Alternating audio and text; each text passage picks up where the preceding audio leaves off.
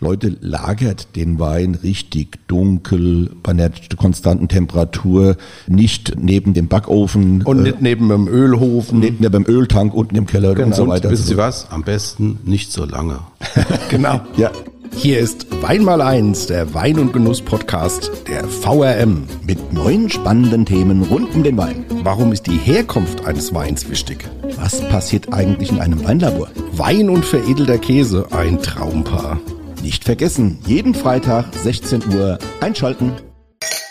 Liebe Hörerinnen und Hörer, Wein mal eins ist zurück aus der Sommerpause. Das war ja echt eine heiße Zeit, René. Ja. Da fiel selbst uns das Weintrinken schwer, war dann schon eher mal eine Schorle, oder? Ja, oder gemäß der letzten Folge unserer vierten Staffel war es auch mal was Alkoholfreies. Äh, um was geht's denn heute eigentlich, Tom?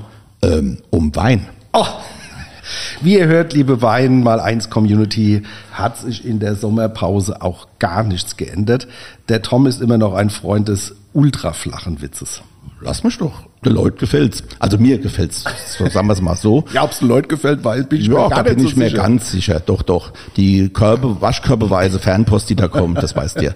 Aber damit die Neugier des Weinentdeckers befriedigt wird, äh, wir widmen uns heute einem Thema, das wir schon einmal in der ersten Staffel angerissen hatten. Es geht um die verschiedenen Formen von Verschlüssen. Ja. Wie ihr wisst, ist der Korken längst nicht mehr das einzige Mittel der Wahl. Freuen dürft ihr euch auf unseren heutigen Studiogast.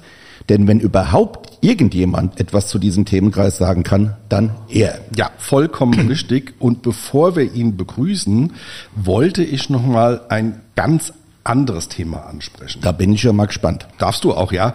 Ähm, ich- will noch mal zurück zu äh, diesem Hitzemarathon der letzten Wochen. Wie eingangs schon erwähnt, war das ja vor allem eher Schorlewetter. Und bei den Weinfesten hier in unserer Region war das tatsächlich auch der Renner. Aber es gab ja durchaus auch Alternativen. Allerdings, also ich zum Beispiel habe noch nie in einem Sommer so viel Rotwein getrunken wie ausgerechnet in diesem Jahr. Okay. Ja, Rotwein. In unseren Breiten eher ein Getränk, das in den kühleren Jahreszeiten dann genossen wird. Aber wenn man den Rotwein ankühlt, macht der auch im Sommer richtig Spaß. Das stimmt, kann ich voll unterschreiben. Allerdings, nicht jeder Rotwein ist dazu geeignet. Also so ganz schwere, komplexe und tanninreiche Rote zum Beispiel würde ich tatsächlich eher nicht kühlen. Aber die fruchtigen, die gerne auch großes Holz gesehen haben, schmecken auch gekühlt ganz prima. Wobei man an dieser Stelle aber äh, klarstellen muss, bitte nicht eiskalt, sondern nur angekühlt, also so eine Stunde, zwei in den Kühlschrank und dann passt das. Ja, nämlich, äh, René, warm werden die in den Sommern wie in diesem Jahr Richtig. schon von selbst, wenn sie im Glas sind. Und äh, deshalb finde ich es auch immer ein bisschen schwierig, wenn ich irgendwo hinkomme und ich sehe die Rotweinflaschen auf der Theke Ja. stehen, übrigens auch im Winter. ne? Ja, ja. Äh, dann haben die schon von vornherein mal 22, 23 Grad und sind dann schon ziemlich lahm und lasch. Die ähm, Rebsorten, die sich aus meiner Erfahrung heraus gut zum Kühlen eignen, sind zum Beispiel Portugieser, äh, Regent, Dornfelder, St. Laurent und auch der Spätburgunder, wenn er nicht zu fett ist. Ja, aber am Ende kommt es auch hier auf den persönlichen Geschmack an. Da geht es jetzt nicht um richtig oder falsch, sondern um schmeckt oder schmeckt nicht. Absolut. Hätten wir das auch wieder mal geklärt. Aber René, ich denke, jetzt ist es Zeit für das eigentliche Thema der Folge und unseren Studiogast. Er ist schon früh mit dem Wein in Berührung gekommen und war im elterlichen Weingut in Spießheim ist er aufgewachsen. Heute ist er Professor an der Hochschule in Geisenheim und dort stellvertretender Leiter des Instituts für Önologie. Er kommt gerade frisch von der Bundesweinprämierung aus Karlsruhe. Dort ist er der fachliche Leiter. Herzlich willkommen, Rainer Jung. Ja, willkommen. Ja, vielen Dank. Äh, Herr Jung, stellen Sie sich unseren Hörern mal so mit zwei, drei Sätzen vor. Wer sind Sie, was machen Sie? Ja, ich bin in Geisenheim im Institut für Önologie und dort zuständig für die Ausbildung im Bereich der Sensorik und der Weinbeurteilung. Sensorik, zwei Semester, Grundlagensensorik, wie schmecken, riechen wir, wie äh, benutzen wir unsere Sinne, welche Testverfahren gibt es in der Sensorik. Und im dritten und vierten Semester gibt es die Weinbeurteilung. Dort probieren wir Weine aus der ganzen Welt, die unterschiedlich hergestellt sind. Günstige und sehr teure Weine. Äh, zwei Traum- sehr schöne Traumjob, Veranstaltungen. Traumstudium. Ja, sehr schön, ja. Gerade im Grundstudium, im ersten und zweiten Semester sind die Studenten natürlich sehr froh, wenn es was zu verkosten gibt, neben Mathematik und Naturwissenschaften und so weiter. Und im Bereich der Forschung, das haben Sie ja schon so ein bisschen angesprochen, bin ich seit vielen Jahren tätig äh, in dem Bereich der Weinflaschenverschlüsse und auch der Weinverpackungen, über die wir uns ja heute so ein bisschen unterhalten wollen. Ja, prima. Schön, dass Sie hier sind. Gehen wir gleich mal ins Thema rein. Ähm, geht's um Verschlüsse von Weinflaschen, dann denken wir Älteren, also der Weinentdecker und ich, dann gerne an den Korken. Doch haben sich die Schraubverschlüsse in den letzten Jahren immer mehr durchgesetzt. Äh, ist der Korken, Obacht, jetzt ein, kommt ein Wortspiel, also ein Auslaufmodell? Schönes Wortspiel. Mit diesen, diesen Auslaufmodellen habe ich mich in den 90er Jahren sehr intensiv beschäftigt. Da kommen wir vielleicht später nochmal drauf ja. zu sprechen. Aber er ist tatsächlich kein Auslaufmodell. Mhm. Wir haben in Deutschland und ich würde auch sagen in Österreich, vielleicht auch in der Schweiz so ein bisschen, wobei da ist schon wieder rückläufig, haben wir so eine besondere Situation, dass wir sehr schnell auf diese Alternativverschlüsse gegangen sind. In Österreich war es ganz extrem. Man hat dann mhm. Ende der 90er Jahre plötzlich mit Kunststoffstopfen gearbeitet und mhm. dann mit ja. Schraubverschlüssen. Äh, man sieht es dann auch, wenn man die Zahlen betrachtet, der Flaschen, die verkauft werden von den Glashütten, dass plötzlich diese Schraubverschlussmündungen sehr stark zugenommen haben. Mhm. Das ist, wie gesagt, ein Spezialfall hier bei uns. Wenn Sie nach Frankreich gehen oder wenn ich Weine aus Frankreich, Italien, Spanien oder äh, anderen Ländern kaufe, dann ist die Quote mit korkverschlossenen Flaschen noch viel, viel höher. Mhm, Und wenn stimmt, man den Korkproduzenten, den Großen in Portugal folgt und sie fragt, dann sagen sie, dass ihr Geschäft nicht abgenommen hat. Es hat sich verändert. Es gibt äh, natürlich auch neben dem reinen Naturkorken, da kommen wir auch nochmal drauf zu sprechen, vielleicht den technischen Korken, ja, ja. der äh, eben die Natürlichkeit und die äh, industrielle Fertigung ein bisschen miteinander vereint. Also es ist kein Auslaufmodell. Mhm. Ähm, weltweit werden noch sehr, sehr viele Naturkorken eingesetzt. Okay, also den Korken gibt es noch kein Auslaufmodell. Ist der Korken für Sie das Premiumprodukt? Welche ja. Vorzüge hat er denn und die andere Verschlüsse nicht haben? Zunächst einmal der allergrößte Vorteil ist natürlich, wir gewinnen Korken aus der Rinde der Korkeiche. Es geht um einen nachwachsenden Rohstoff, den wir gewinnen können, der natürlicherweise anfällt, ohne dass wir den Baum schädigen. Natürlich haben wir, wenn wir etwas aus der Natur bekommen, auch mit natürlichen Schwankungen zu rechnen. Und äh, so ist es tatsächlich so, dass wir Flaschen, die wir mit einer Korkcharge verschließen, durchaus den Wein später dann unterschiedlich erleben können. Der eine Korken ist etwas dichter, der andere etwas weniger dicht. Diese Variation von Flasche zu Flasche, die müssen wir in gewisser Weise hinnehmen. Man kann aber durch gute Sortierprozesse das heute etwas optimieren. Also nachwachsender Rohstoff ist sicher gut. Äh, ein Vorteil des Korkens. Ein weiterer Vorteil ist, er ist nicht erklärungsbedürftig. Wenn Sie eine teure Flasche Wein kaufen, ist ein Naturkorken drauf, dann ist das für den Konsumenten eigentlich eher eine Selbstverständlichkeit. Wenn Sie was anderes drauf machen würden, müssten Sie es erklären. Ähm, es gibt auch Studien, die ganz klar zeigen, dass eben aus Sicht des Verbrauchers der Naturkork für Qualität steht, auch wenn er all diese Probleme hat, die wir kennen, mit denen wir alle schon zu tun haben. Aber wie gesagt, wir haben es mit Schwankungen zu tun. Äh, und das versucht man eben zu lösen, indem man eben diese technischen Korken auch herstellt. Also ich habe in den vergangenen Jahren immer wieder gehört und gelesen, dass die Qualität der Korken schlechter geworden sei. Stimmt das? Und wenn ja, woran liegt's? Also das würde ich auf keinen Fall sagen, dass das stimmt.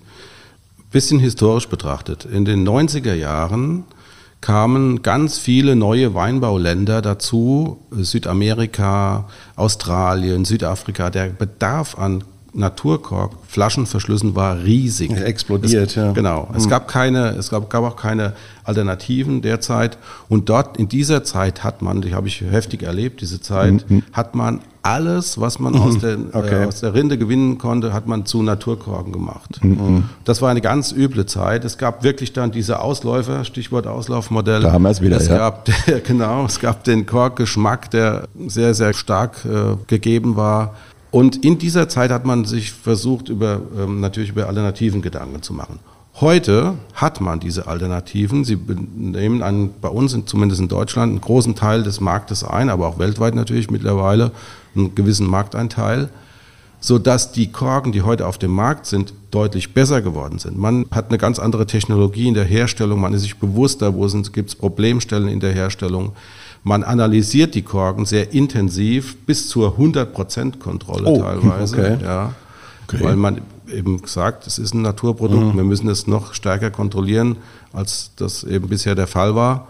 Also ich würde nicht sagen, dass sie schlechter geworden sind. Die Naturkorken, die heute auf dem Markt sind, sind deutlich besser als die, die wir in der Vergangenheit hatten. Mhm. Was man ebenfalls immer wieder hört, ist, dass durch die Schraubverschlüsse das Problem des Korkschmeckers gebannt sei. Das ist, wie wir wissen, jedoch nicht richtig. Warum? Das ist nicht richtig. Wir hatten vor einigen Jahren, hatte ich einen Doktoranden betreut, der sich allein mit dieser Thematik beschäftigt hat. Heute Amtsstellenleiter in Allzeit, der Dr. Schäfer. Ah, okay. Dr. Muff, auch bekannt. er hat sich mit dieser Thematik beschäftigt. Ja. Äh, er hat äh, recherchiert, in welchen Fällen tritt Korkgeschmack in Wein auf, obwohl gar kein Korken verwendet wurde. Man hat es plötzlich realisiert, als man Alternativen eingesetzt hat, mhm, mhm. Äh, dass es trotzdem diesen Korkgeschmack noch gibt. Es geht um das Thema TCA, Trichloranisol, den Schimmelgeruch den man auch kennt, wenn man in den Wald geht, ein Stück vermodertes Holz hochhebt oder wenn man in einen muffigen Raum kommt, der schlecht ja, gelüftet ja. ist. Überall dort, wo Holz steht, wo Schimmel wachsen kann, wo ein Substrat da ist, kann diese Substanz gebildet werden. Typisches Beispiel, was der Herr Dr. Schäfer auch in seiner Arbeit beispielsweise untersucht hat. Es steht eine Palette, eine Holzpalette in einem feuchten Raum. Dort stehen Kartons mit Schraubverschlüssen drauf. Diese Schraubverschlüsse tragen innen eine Kunststoffdichtung, mhm. die alles aufnimmt, was in der Umgebungsatmosphäre ja. gegeben ist. Die untere Charge dieser verschimmelten Palette, äh, die untere Lage der Schraubverschlüsse nimmt diesen Muffton auf. Okay. Die Flaschen werden verschlossen. Es gibt Flaschen dabei, die einen Muffton haben, einen Korkton haben, weil die Verschlüsse unten in Kontakt mhm. waren und andere, die weiter oben auf der Palette saßen, haben das nicht. Und schon hat man einen klassischen Korkgeschmack und zwar Spannend, gar keinen. Ja. ja, ist ein Paradox, aber schön, dass es nachvollziehbar. Ja, natürlich, ja, klar, so kommt das. Ja. Also ein kleines Beispiel. Es gibt viele andere Beispiele, äh, wo eben aus der Umgebungsatmosphäre natürlich diese Mufftöne aufgenommen werden können. Eine Zeit lang galt ja der Glasstopfen als idealer Verschluss. Allerdings ist er deutlich teurer als Korken und Schrauber. Ist das der Grund, warum man ihn kaum noch sieht und die Zahl der mit Glasstopfen verschlossenen Flaschen rapide gesunken ist, weil so vor zehn Jahren war es ja mal ein Riesenhype, da haben ganz viele das benutzt. Jetzt sieht man es tatsächlich kaum noch. Ja, das, äh, das eine haben Sie angesprochen, er ist sehr viel teurer. Man hat für diesen Glasverschluss eine spezielle Flasche gebraucht. Die Glashütten sind natürlich sowieso keine Fans der Weinindustrie, mhm. weil wir dort eine riesen Vielfalt an Flaschenformen, Farben, mhm. Größen, Mundstücken haben. Und dann kam auch der Glasverschluss noch, der in einer speziellen äh, Fertigung hergestellt werden musste und auch eine gewisse Genauigkeit haben musste. In der Kombination sehr teuer. Dann hat man gemerkt, die Nachfrage ist nicht so riesig. Dann hat man die Anzahl der angebotenen Flaschen reduziert. Das mögen die Winzer wiederum nicht, wenn sie nicht die volle Auswahl haben. Also hat man dann gesagt, okay, der Glasverschluss ist einerseits teuer und trotzdem kriegen wir die Flaschen nicht, die wir wollen, nicht so gut. Wir haben aktuell gerade äh, eine neue Variante des Glasverschlusses in einem Test. Dort ist äh, die Dichtung, die dort eingelegt ist, mit mehreren Dichtlippen versehen, sodass man dann auch Standardflaschen verwenden kann. Das funktioniert auch anscheinend ganz gut. Wir haben jetzt äh, drei Jahre untersucht, Lagerung und äh, insofern könnte das doch wieder zukunftsfähig werden, mhm. ähm, weil man dann eben Standardflaschen mit Bandmündung verwenden mhm. kann. Gut, aber die Kostenfrage bliebe. Die Kostenfrage bleibt, ja. Und natürlich überhaupt die Glassituation im Moment am die Markt. Die ist ja eh schwierig, ist ja. sehr schwierig. Ja. ja. Ja, eine für viele ungewöhnliche Art, Weinflaschen zu verschließen, ist der Kronkorken, wie er standardmäßig ja bei Bierflaschen verwendet wird. Äh, was halten Sie davon und warum nutzen nur wenige Winzer äh, diesen Verschluss? Grundsätzlich ist der Kronkorken natürlich auch ein brauchbarer und guter Verschluss. Man stelle sich mal vor, oder man weiß ja auch, dass teuerste Weine, Champagner, mhm. über viele mhm. Jahre ja. mit Kronkorken verschlossen, in den Kellern lagern, Reifen, mhm. dicht verschlossen sind. Das wäre für Wein ganz genauso denkbar. Man sieht es häufiger jetzt mittlerweile bei Sekko-Flaschen, dass Kronkorken aufgesetzt werden. Die gibt es bunt in allen Farben, mhm. sieht auch ganz mhm. schön aus sogar, wenn man dann eine tolle Flasche noch dazu hat ist das ein gutes System und das funktioniert auf jeden Fall. Aber der Kronkorken hat irgendwo bei den Leuten immer noch so ein bisschen ein Billig-Image. Ja, das, die Wertigkeit, ähm, gell? Ja, und das ja. ist im Grunde genommen das, was, glaube ich, etwas an der, an der Sache stört. Gut, ja. ist es vielleicht auch das, das Thema, dass dann, wenn das so komplett dicht abgeschlossen ist, dann ja in der Flasche gar nichts mehr passiert? Gut, das oder weniger. ist ja auch. Das ist ja die Frage, was man will. Da kommen wir, glaube ich, auch nochmal drauf zu mhm. sprechen. Was ja. will man, wenn man einen bestimmten Verschluss verwendet? Was will man erzielen? Okay. Gehe ich vielleicht gleich nochmal drauf ein. Aber für Gut. die Schnelldreher wäre es doch eine Variante. Auf jeden meine, Fall. Es muss ja jetzt nicht etwas sein, wo man sagt, das soll noch Klar. 40 Jahre liegen. Ja? Auf jeden Fall. So, aber wir haben jetzt schon einige Varianten äh, besprochen, wie man äh, Weinflaschen verschließen kann, aber die Forschung ruht ja nicht und es gibt mittlerweile einige innovative Produkte, das haben Sie ja auch gerade erwähnt, Herr Jung. Ich werfe jetzt mal Stichwort Biotwister in den Raum. Was tut sich denn aktuell auf dem Gebiet und äh, was gibt es für neue Alternativen? Vielleicht erklären Sie erstmal, was Biotwister Twister an sich auch ist. Ja, also wir fangen auch nochmal mit der Flaschensituation an. Mittlerweile in Deutschland, weil der Aluminium-Anrollverschluss, das BVS-System, das, das, das mit der langen Kapsel äh, sehr, sehr verbreitet ist, gibt es auch die größte Auswahl an Flaschen in diesem Bereich. Mhm. Jetzt gibt es natürlich auch Leute, äh, unter anderem wir auch in Geisenheim in unserem Weingut, wir sagen, wir wollen eigentlich kein Aluminium verwenden, weil Aluminium herzustellen umweltmäßig mhm. äh, nicht sehr, sehr ja, toll ist. Thema Nachhaltigkeit. Ja, ist ein bisschen schwierig. Ähm, bei Kaffeekapseln machen sich die Leute Gedanken, äh, dass man da keine Aluminiumkapseln verwenden will. Mhm. Bei Wein hat da bisher noch keiner drüber nachgedacht.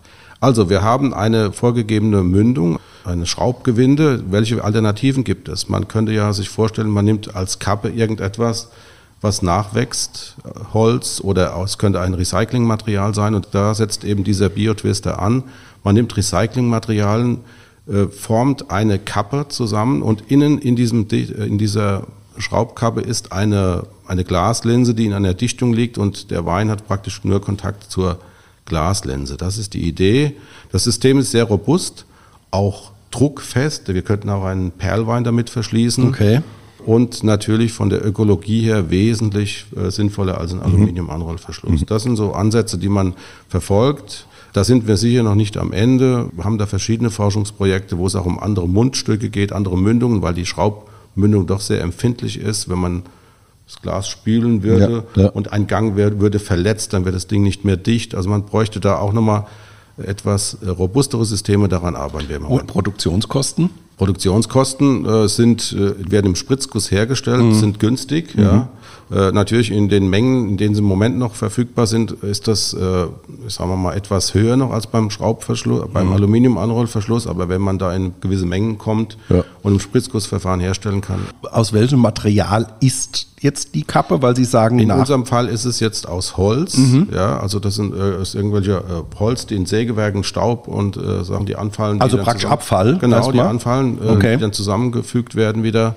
Aber denkbar wäre alles Mögliche an Recyclingmaterialien, weil wir haben ja keinen direkten Kontakt dieses Materials mhm. mit dem Wein. Ja. ja, cool. Ich meine, es ist ja so, äh, jetzt auch nochmal ganz kurz zu den Kosten. Klar, da liegt über dem normalen Schrauber, aber wahrscheinlich immer noch unter dem Glasverschluss äh, und unter natürlich. dem guten, teuren Korken. Ja, deutlich, deutlich. Ja. Und äh, wir müssen natürlich auch in der Gesamtkostenbetrachtung nicht nur den Anschaffungspreis sehen, mhm. sondern wir müssen den, Produktion. Den, die Kosten auch für unsere Umwelt betrachten. Ja, klar. Ja, die fallen ja jetzt zunächst einmal gar nicht ins Auge, aber die sind natürlich im Hintergrund auch da. Klar. Mhm. Welche Einflüsse auf Sensorik und Lagerfähigkeit des Weines hat denn der Flaschenverschluss? Und was ist aus Ihrer Sicht vor diesem Hintergrund der ideale Flaschenverschluss? Gibt es den überhaupt? Das ist immer eine Frage, die ich häufig gestellt bekomme. Kurze Überlegungen führen einem da schnell zur Lösung. Die Frage ist, was will man? Was mhm. will der Winzer, was will der Abfüller erreichen? Er hat einen Wein, jetzt füllt er diesen Wein ab.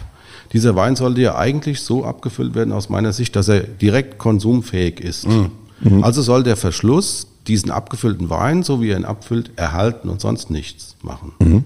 Äh, es wird immer vom Reifen gesprochen, vom Atmen des Weins und so weiter. Das ist ein Lotteriespiel. In dem Moment, wo ich die Flasche aus der Hand gebe, wird der eine Weintrinker diese Flasche in einen kühlen Keller, optimale Lagerbedingungen, vielleicht sogar noch einen, einen Weinklimaschrank legen. Mhm. Und der andere, der legt diese Flasche Wein in das Küchenregal neben den Backofen, weil der genau. Küchendesigner dort ein Weinregal vorgesehen ja. hat. So. Und die beiden trinken den Wein nach einem, nach einem halben Jahr und erleben zwei verschiedene Dinge. Absolut. Das bedeutet, eigentlich ist die Lagerung das ist aus betriebswirtschaftlichen äh, Gesichtspunkten natürlich schwierig, aber die Lagerung obliegt eigentlich dem Fachmann, dem Winzer. Wir kennen diese Systeme. Wenn Sie nach Spanien gehen, dort gibt es Crianza, Reserva, Gran Reserva, da mhm. weiß man, der Wein war so lange in der Flasche und so lange in, äh, also mhm. im Fass und so lange in der Flasche gelagert und jetzt ist er trinkfähig und hat eine gewisse Reife. Das ist im Grunde genommen die Antwort auf diese Frage, Natürlich gibt es Weine, wo der Winzer sagt, okay, ich muss die jetzt schon abfüllen, weil sie in den Verkauf müssen, Mhm. der ist noch ein bisschen jung. Da spielen dabei andere Dinge, die nichts mit dem Verschluss zu tun haben, eine viel größere Rolle. Stichwort Kopfraum. Über- Oberhalb Mhm. Ja, äh, des Weines, unterhalb des Verschlusses. Den können wir inertisieren, um absolut reduktive Verhältnisse zu schaffen und den Wein so zu erhalten, wie er abgefüllt wurde. Oder Inertisieren bitte nochmal erklären. inertisieren. Wir würden also Kohlensäure drauf geben, nachdem der Wein eingefüllt ist, kann Ja. man einfach mit einer Düse etwas Kohlensäure einspülen, dann ist der Luftsauerstoff ersetzt durch Kohlensäure Okay. und der Wein bleibt so erhalten. Oder wir könnten den Luftsauerstoff drin lassen. Das sind dann einige Milligramm an Sauerstoff, die dann in den Wein übergehen würden. Bei einem, stellen wir uns vor, einen früh gefüllten Rotwein würde das vielleicht gut tun. Mhm. Der würde dann im Laufe der ersten, des ersten Vierteljahres der Lagerzeit diesen Sauerstoff aufnehmen und noch zumindest ein bisschen reifen. Ja. Ja. Aber die Temperatur spielt, wie ich vorhin schon erwähnt habe, natürlich eine Riesenrolle. dabei. Klar. Hatten wir ja auch beim Thema Lagerung Genau, schon. und das ist auch, denke ich, auch nochmal die Botschaft, die vielleicht an die Hörerinnen und Hörer rausgeht. Leute, lagert den Wein richtig dunkel, bei einer konstanten Temperatur, nicht neben dem Backofen, Und nicht neben dem Ölhofen. nicht neben dem Öltank unten im Keller und Genau. so Und weiter. wissen Sie was? Am besten nicht so lange. genau. Ja. Ja, aber es gibt ja auch Flaschen, wo man dann sagt, äh, die will man jetzt schon mal erleben, wie so die Entwicklung von großen Weinen ist. Also ich denke schon, dass das aber da, wie gesagt, da lohnt es sich vielleicht tatsächlich auch einen Wein-Klimaschrank mal anzuschaffen oder sonst was. Oder einen normalen Kühlschrank. Oder einen normalen Kühlschrank, Ja. genau. So, ich denke, wir haben jetzt echt viel über Verschlüsse erfahren, deshalb wollen wir uns jetzt nochmal einem anderen Thema Obacht öffnen. Ui, Denn, noch ein unsere, mein denn lieber Mann, heute äh, unser los. heutiger Studiogast hat sich auch intensiv mit Verpackungsformen für Wein beschäftigt, also PET-Flaschen, Dosen, Back-in-Box. Welche Alternativen zur Glasflasche gibt es denn und welche Rolle spielen sie aus Ihrer Sicht? Ja, die Glasflasche ist natürlich die Verpackung für Wein nach wie vor.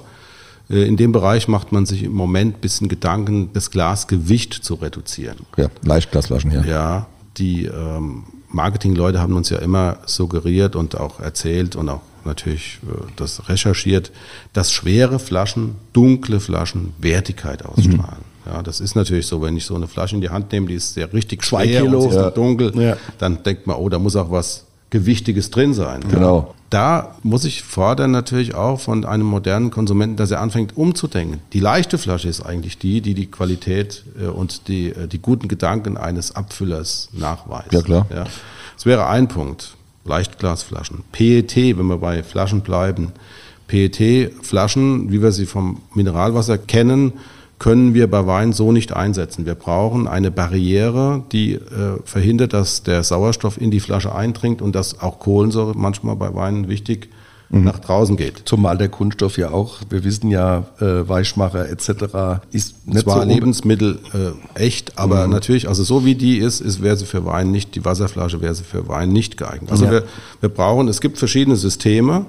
Das Problem ist, je mehr Lagen wir dann in dieses äh, PET einarbeiten, umso schlechter ist das Material wieder recyclingfähig. Es gibt eine Variante, glücklicherweise einer deutschen Firma, die beschichten diese PET-Flaschen innen mit einer nanoskalierten Glasschicht, ein- das sogenannte Plasmax-Verfahren. Ja, okay. Und diese Flaschen, das haben wir untersucht vor vielen Jahren schon, die verhalten sich in ihrem Lagerverhalten wie normale Glasflaschen. Das funktioniert also. Die Flasche ist, ins, ist nicht äh, günstiger als eine normale Glasflasche, aber sie ist wesentlich leichter. Also sie wiegt 40 Gramm oder 50 Gramm, während eine äh, Weinglasflasche fünf- 500 Gramm wiegt. Also ein ja. Zehntel etwa. Ja, genau.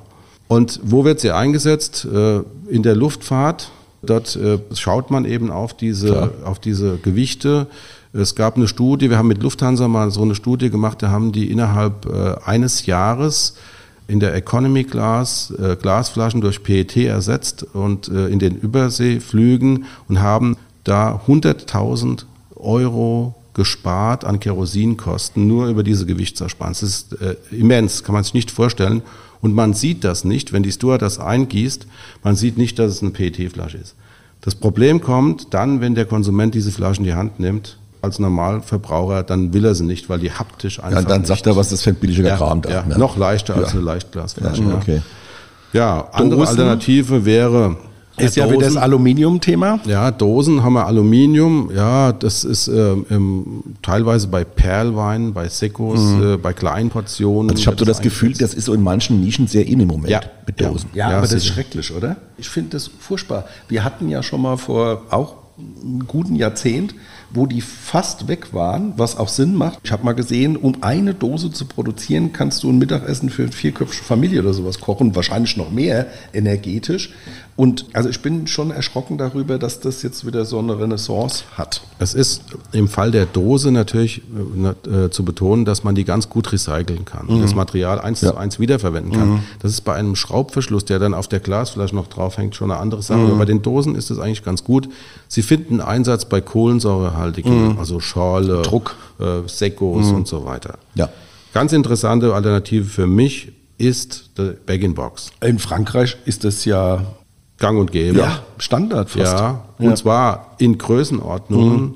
drei, mhm. fünf, zehn, 100 Liter in der Gastronomie. Mhm. Mhm. Ähm, da, je größer, umso besser ist äh, die, die Ökobilanz sozusagen, weil wir viel Getränkevolumen mhm. haben auf wenig Verpackung. Mhm. Ja. Es gibt äh, auf der anderen Seite in England gibt es relativ viel äh, Bag-in-Box. Dort gibt es die Tendenz, auf 1,5 Liter zu gehen. Dann wird dieser Vorteil natürlich immer geringer, weil mhm. wir brauchen für jede 1,5 Liter eine Verpackung, mhm. einen Karton und so weiter. Das hängt damit zusammen, sagen die Marketingleute, dass die Menschen, die Konsumenten nur bereit sind, bei einem Weinkauf eine bestimmte Summe an Geld auszugeben. Und drei Liter wäre dann zu viel. Dann gehen ja. wir auf 1,5. Es ist vielleicht auch die Unsicherheit, dass die sagen, äh, wie lange hält es? Wobei das hält ja Monate. Das hält super. Wenn, wenn, man das kennt, also ich bin ein großer Freund zum Beispiel von, von ähm, Apfelsäften und sowas. Ja. Die gibt's ja auch, die ballerischen ja. Kühlschrank und da kann sich jeder zapfen. Ja. Ähm, theoretisch hält es äh, Monate. Weil, ja, bei Wein ist das auch so. Wir so. haben also Studien gemacht, wir haben Weine abgefüllt, haben dann äh, im Drei-Monats-Rhythmus immer wieder neue Verpackungen geöffnet und die bereits geöffneten immer mit analysiert. Ja? Okay. Das konnten wir über ein halbes Jahr verfolgen, dass der Wein qualitativ auch in der geöffneten Verpackung, weil es ja ein immer Vollbehälter mhm. ist, er ja. sinkt in sich zusammen, wir haben mhm. kein Luftvolumen, dass das über ein halbes Jahr überhaupt keinen Effekt in der Qualität hatte, sondern äh, einfach erhalten. Das heißt, aus diesem Gesichtspunkt wäre Backing Box das Ideale. Super, super, ja. wirklich gut. Ein Nachteil gibt es, also für Rotwein natürlich ganz toll geeignet, äh, ein Nachteil gibt es, wir haben eine Begrenzung an Kohlensäure. Äh, das mhm. heißt, äh, wir sollten ungefähr bei einem Gramm Kohlensäure äh, aufhören, wenn wir abfüllen. Unsere Weine, unsere Weißweine haben teilweise 1,5 Gramm. Das mhm. sind wir im Bereich der Löslichkeit. Warum ist das so bei Box?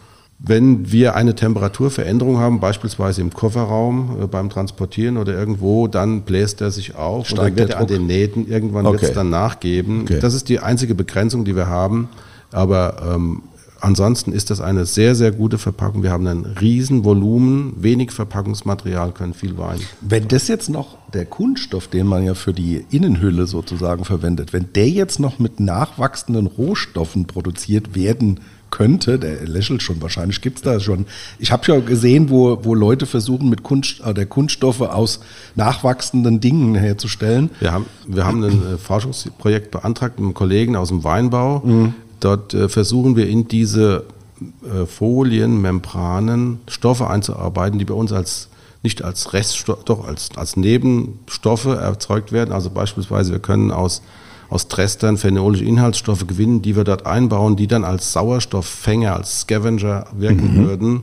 Und dann hat diese Verpackung natürlich auch nochmal einen ganz konkreten Bezug, sogar in dem Fall dann auch zur, zur Wein, zum Weinbau. Ja. Also da läuft ein Antrag im Moment. Mal schauen, was draus wird. Also, äh, liebe Leute da draußen, ihr hört, da ist einiges in Bewegung, äh, richtig spannend. Äh, vielleicht da jetzt auch dann doch nochmal die Anschlussfrage, können so die genannten Alternativen, gerade zum Schluss jetzt Bag-in-Box, irgendwann mal die Glasflasche ersetzen? Denn energetisch ist die Herstellung von Glas ja nicht ohne. Äh, und das Thema Nachhaltigkeit, das haben wir jetzt ja auch mehrfach schon angesprochen, spielt beim Weinbau ja auch immer eine immer größere Rolle. Oder bleibt die Glasflasche äh, auf sich das Maß aller Dinge? Also die Glasflasche wird sicher schon irgendwo bleiben, aber es sind Alternativen vorstellbar. wenn wir an die Gastronomie beispielsweise denken, Offenweinausschank, wir können mhm. dort mit großen Bag-in-Box-Systemen arbeiten, wir könnten mit Keks arbeiten, mhm. Mehrweg-Keks, Einweg-Keks. Also da, wo Cola und sowas heute auch. Das Wort Kek vielleicht nochmal erklären für das, die Hörerinnen. Das, das ist ein, ein, ein, Fass, meistens haben die 20 oder 30 Liter, mhm. Die werden angezapft, die stehen unter der Theke, mhm. man führt den Wein dann ein Zapfsystem in das Glas. Also okay. Fässer wie früher Bier genau. und die heißen heute Kek. Genau. Die sind halt etwas äh, technisch hochwertiger heute gemacht und äh, andere Ge äh, Gebindeformen und sowas, ja. ja. Das könnte ich mir auch Das funktioniert, es wird auch in der Gastronomie schon häufig genutzt mhm. mittlerweile. Mhm. Das funktioniert eigentlich sehr gut. Also in dem Bereich könnte man sicher was tun. Unterwegs, die Leute sind sehr mobil, sind, gehen auf Veranstaltungen, machen Camping oder sowas. kann ich mir Bag-in-Box super vorstellen, mhm. überall, ja.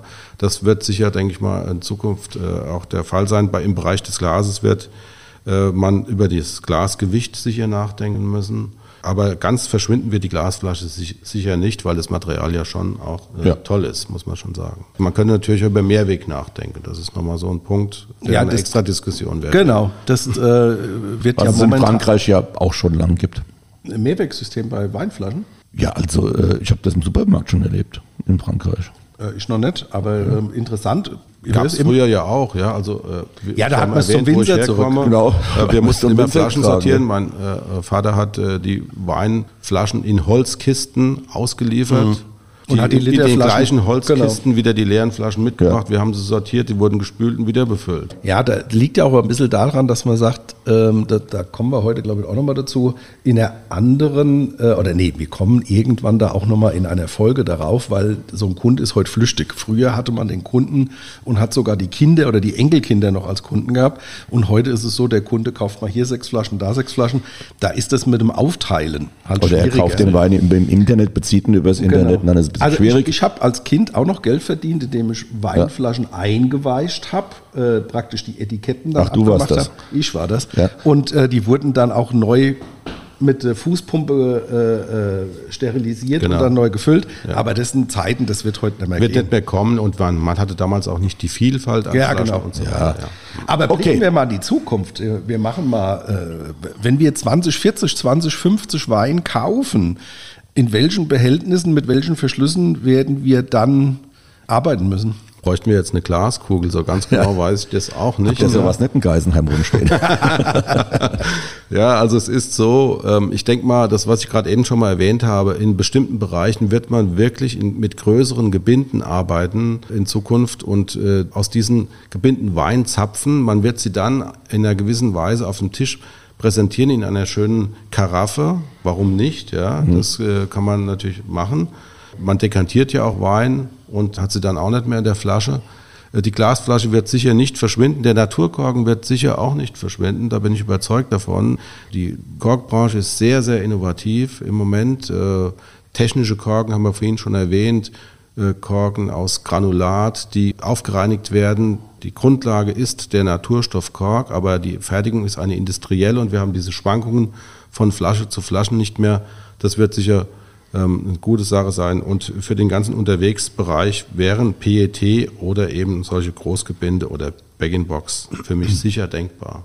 Okay, also dann haben wir auch in die Zukunft geblickt und jetzt äh, haben wir noch eine kleine Überraschung für Sie, äh, Herr Jung. Das haben wir für alle Studiogäste. Robert Lemke würde sagen, die Schnellraterunde. Genau, jetzt Ach nee, das war nicht die Rate, sondern die Schnellantwortrunde. Ja, genau. Ich fange mal an. Herr Jung, Lieblingsrebsorte? Riesling. Lieblingsweinort? Mm. Das ist schwierig, wenn wir keinen Streit mit den Schmiesheimer haben. Nein, nein, nein, aber da geht, das geht bei mir eher äh, Richtung Mosel, sage ich jetzt okay. mal. Ja, also okay. einen Ort will ich jetzt benennen, aber, aber ich trinke gerne Mosel-Riesling, ja. Gut, super. Lieblingsspeise? Oh. Muss ich jetzt überlegen, was esse ich ganz gerne. Wenn es rein Vielleicht sein soll, Brombeerbrie. Grumbeerbrie. Sehr schön. Das hat das auch noch nie. Ja, da kennt ihr das. Kennt vielleicht, ihr weil wir ja bundesweit. Wisst ihr, was das ist? Ja, Grumbeerbrie mit Leberwurst. Vielleicht sollten wir das, Sehr für, gut. Wir, wir ja bundesweit gehört, ja, vielleicht ja. sollten wir das kurz erklären, was eine Grumbeerbrie ist. Ja, das ist eine äh, Kartoffel, das ist was, was äh, irgendwo zwischen einer Kartoffelsuppe und einem Kartoffelpüree liegt. Mhm. Also etwas dickflüssigere Suppe mit äh, Lorbeerblatt, mit Essig, äh, wird es äh, angemacht und gekocht und man isst dann Leberwurst dort hinein. Was übrigens auch sehr gut ist, was ich auch gerne esse, ist Bacchuskartoffeln. Das Genau, das ist ganz Ich, toll. war- das klingt nach einem äh, klassischen äh, Freitagsessen in Rheinhessen. Ja, ja, absolut. Samstag, Samstag. Ja, ja, weil samstags die Gas gekehrt wird und man muss schnell gehen. Ja, genau. Ja.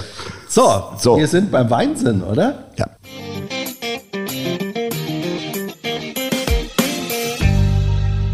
Hier ist sie wieder, wie in jeder Woche, unsere Weinentdeckung für euch. Das ist ja der Weinsinn! Wenn ein Önologe von einer Hochschule im Rheingau einen Wein vorschlägt, dann kommt eigentlich nur eine Rebsorte in Frage. Riesling. Ja, es ist ja auch immerhin seine Lieblingsweinsorte. Auch das noch, äh, ja. Und äh, heute ist das natürlich dann der Fall. Und Herr Jung, was genau haben Sie uns denn mitgebracht? Also mitgebracht habe ich einen von Lade Riesling vom Jahrgang 2021.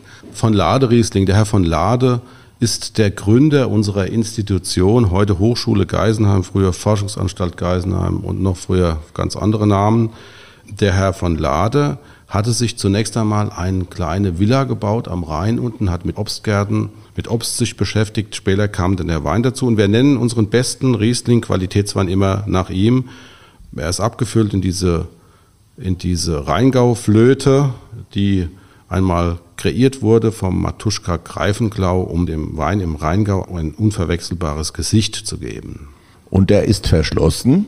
Der ist verschlossen mit einem äh, Verschluss aus nachwachsenden Rohstoffen, einem Bio-Twister. Da hat, das hat man vorhin gehabt. Ja. Genau. Und dieser Bio-Twister ist dann eben mit einem äh, Siegel nochmal äh, mit der Flasche verbunden, sodass man eben auch sieht, dass die Flasche schon mal geöffnet war, beziehungsweise noch nicht. Die hier, die vor uns steht, die wurde schon geöffnet. Ja, wir haben ja schon ein bisschen was im Klaren. Äh, liebe Hörerinnen und Hörer, viele wissen gar nicht, dass die Hochschule Geisenheim nicht nur eine der weltweit besten Ausbildungsstätten für angehende Weinbauprofis ist, sondern auch noch ein eigenes Weingut betreibt. Genau, und noch weniger wissen, dass man bereits seit 1995 im Mitgliedsbetrieb beim VDP ist.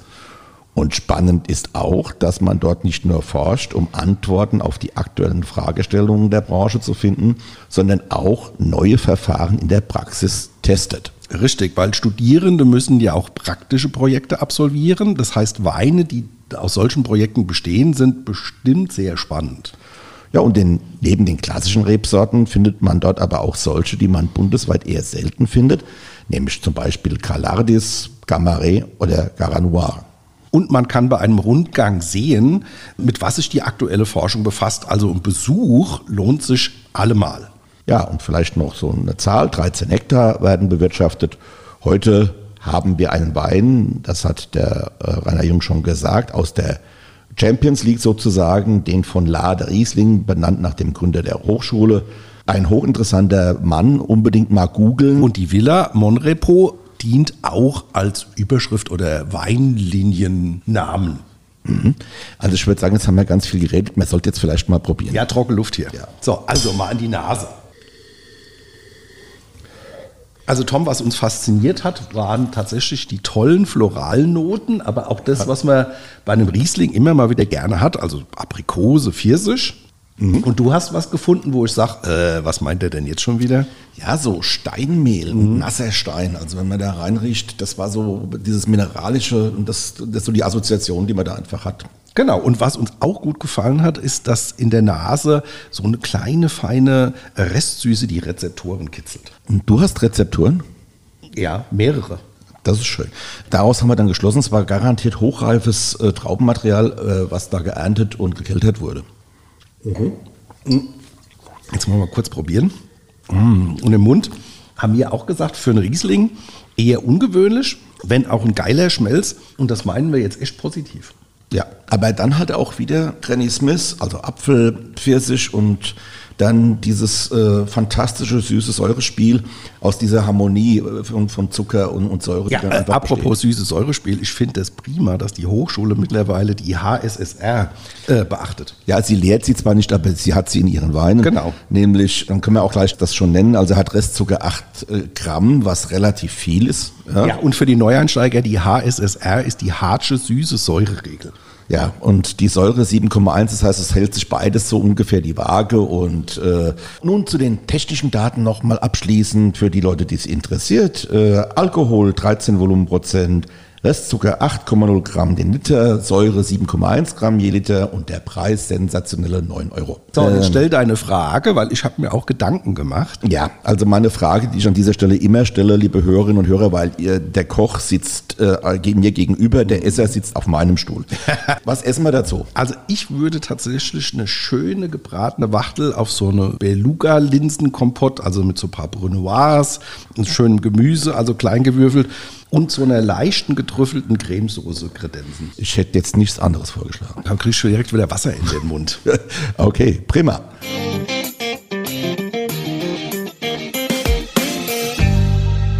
Ich fasse jetzt mal zusammen, René. Prima Riesling, prima Infos, prima Studiogast. Ja, besser könnte ich es gar nicht sagen. Deshalb habe ich es dir auch gesagt.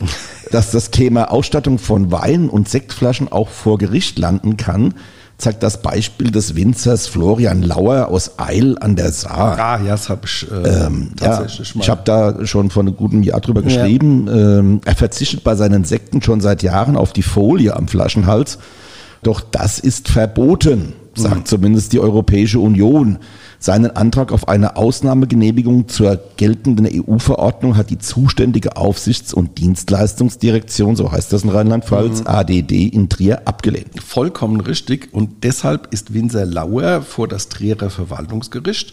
Unterstützt wird er dabei von 50 anderen Winzern aus ganz Deutschland und mittlerweile liegt die Angelegenheit beim Oberverwaltungsgericht in Koblenz. Das war jetzt alles im Sommer 2021, da ist das ins Rollen gekommen. Mhm.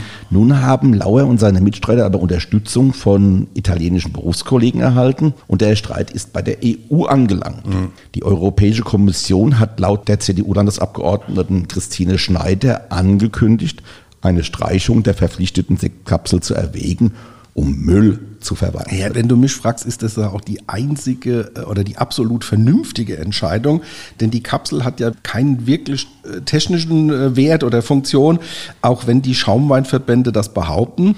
Ich bin da ganz bei Florian Lauer. Der Zwang, die Schwerfolie um den Hals der Sektflasche zu wickeln, aus Kosten- und Umweltgründen für unverhältnismäßig zu erklären, weil das kann man ja heute bei dem Thema Nachhaltigkeit keiner mehr erklären. Und dass die Italiener das ähm, befürworten, ist klar. Wir erinnern uns alle an das Körtelche über ihren Prosecco-Flaschen. Sieht ja. schön aus, ist eine tolle Verpackung. Eben, wir haben es jetzt schon gesagt, das Thema Nachhaltigkeit hat man mehrfach gehabt. Überall sollen wir Ressourcen sparen. Mhm. Und den Winzern wird zwingend vorgeschrieben, die Sektflaschen mit einer Kapsel auszustatten, die überdies aus schwer abbaubarem Material besteht. Das sind so zwei verschiedene Metalle, die da zusammengepappt sind. Mhm. Und die sind schwer zu entsorgen, auch schwer zu recyceln. Äh, aber nun scheint die Nummer ja vom Tisch zu kommen. Ich sage einfach mal gut so. Ja, Gutes Schlusswort, liebe Hörerinnen und Hörer. Das war der Start der fünften Staffel unseres Podcasts Wein mal eins. Wir hören uns wieder am kommenden Freitag. Ihr wisst es, ab 16 Uhr ist die neue Folge geschaltet. Und da geht es diesmal um das Thema Maxime Herkunft. Das ist ein Zusammenschluss von rheinhessischen Winzern. Ja. Ähm, wir haben eine tolle Frau, die uns zu dem Thema was sagen wird. Ja, und da wir jetzt so ganz am Ende dieser Folge angekommen sind, dann kommt wieder mein Einsatz. Ihr wisst ja, bei Fragen oder Anregungen einfach eine Mail an www.weinmal1.de. Macht's gut, tschö, bis nächste Woche. Gute. Weinmal 1 ist eine Produktion der VAM von Allgemeiner Zeitung, Wiesbadener Kurier, Echo Online und Mittelhessen.de. Redaktion Thomas Elke und René Hart. Produktion Theresa Eickhoff. Ihr erreicht uns per Mail an audio.vm.de.